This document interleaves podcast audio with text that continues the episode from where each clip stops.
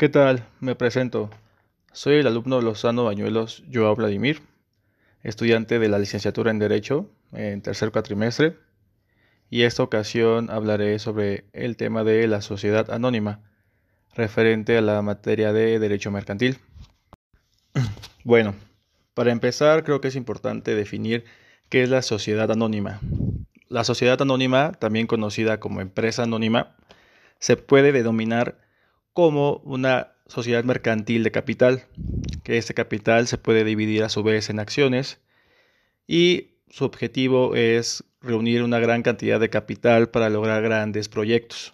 proyectos de empresas grandes, transnacionales, multinacionales, vamos que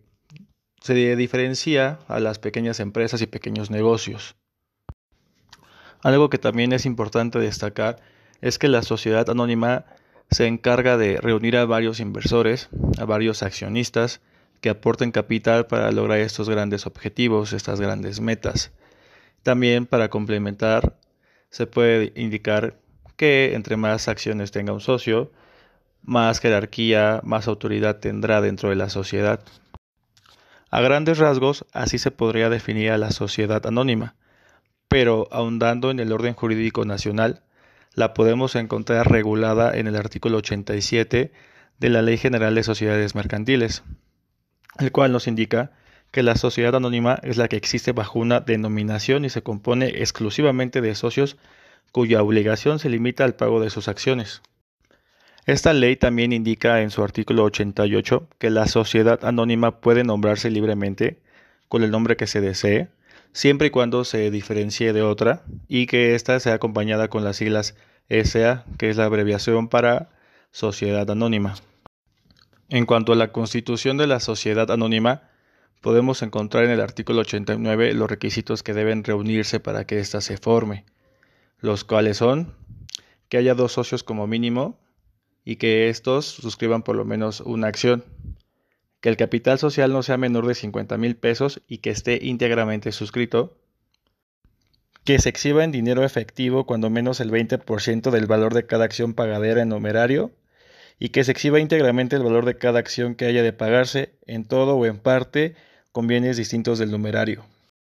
Igualmente, referente a, a la constitución de la sociedad anónima, el artículo 90 de dicha ley nos indica las formas en las que ésta se puede llevar a cabo las cuales pueden ser compareciendo ante un notario público, cuando las personas entreguen la escritura social o por suscripción pública. Siguiendo bajo ese tenor sobre los artículos de la Ley General de Sociedades Mercantiles que hablan sobre la sociedad anónima, el artículo 91 nos refiere el contenido de la escritura constitutiva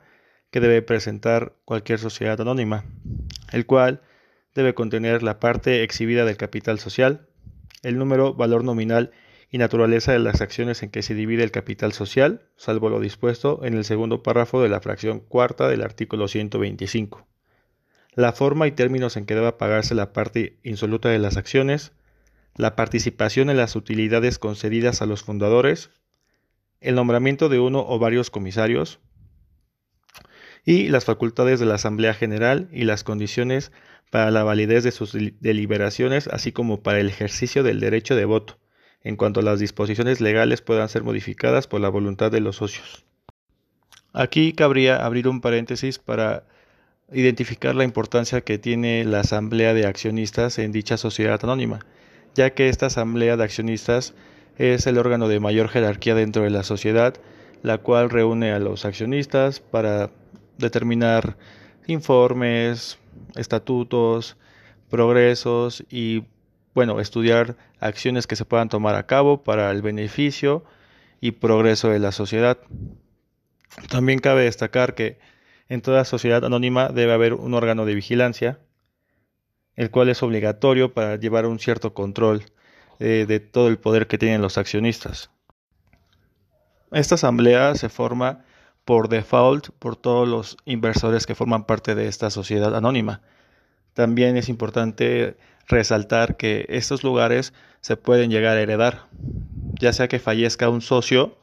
o que decida no participar más, estos pueden designar a un heredero, ya sea familiar o quien ellos determinen, para que éste tome su lugar en la asamblea, en la sociedad y pueda seguir aportando, manejando sus acciones.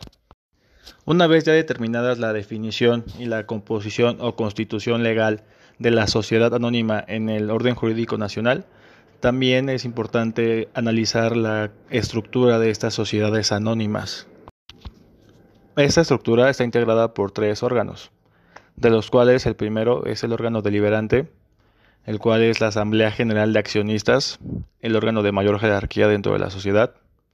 El segundo es el órgano administrativo, el cual se compone de uno o varios administradores, de los cuales pueden ser algún accionista o personas que son ajenas, que son terceras a los accionistas, y estos son elegidos por una persona física para que lleven la decisión del día a día dentro de la sociedad.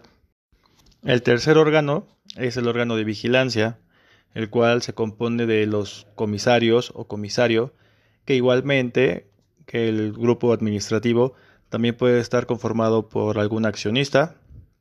o por personas terceras que ellos decidan y su función es vigilar al órgano administrativo para que se lleve un cierto control sobre las decisiones que se toman y un estudio sobre si estas son convenientes o son perjudiciales para la sociedad. Escarbando un poco más en la información del órgano deliberante, que es referente a la Asamblea General de Accionistas, podemos encontrar que ésta se divide a su vez en varias asambleas, la cual la primera es la Asamblea Constitutiva, que es la reunión de los accionistas para aprobar la formación de la sociedad y fijar los estatutos más importantes de ella, es decir, los lineamientos que han de seguirse para el desarrollo de esta. Después hallamos a la asamblea ordinaria. Esta se debe de realizar por lo menos una vez al año y dentro de los primeros cuatro meses que siguen al término del ejercicio social. Esta asamblea es importante porque en ella se determinan a los administradores y a los comisionarios que van a llevar el control del día a día en la sociedad. En caso de que esta no se realice, los accionistas que representen el 33% del capital pueden determinar a los administradores de los comisionarios que se realicen avisos, notificaciones para los demás socios para que ésta se lleve a cabo en un lapso de 15 días. Y si ésta no se lleva a cabo, la autoridad judicial puede intervenir para forzar a los accionistas a reunirse y llevar a cabo la asamblea. Después podemos hallar a la asamblea extraordinaria, la cual se puede llevar a cabo en cualquier momento y también tiene importancia porque en ella se pueden determinar modificaciones a los estatutos, también se puede decidir sobre la prolongación de la sociedad o la disminución o aumento del capital. Y por último podemos hallar a la Asamblea Especial, la cual sirve para resolver asuntos que pueda haber entre accionistas, conflictos de intereses o ciertas controversias. Entonces para eso va a servir esta asamblea. Y bueno, todos estos componentes son los que integran a una sociedad anónima. Espero que la información haya sido de sagrado y sin más por el momento agradezco su atención.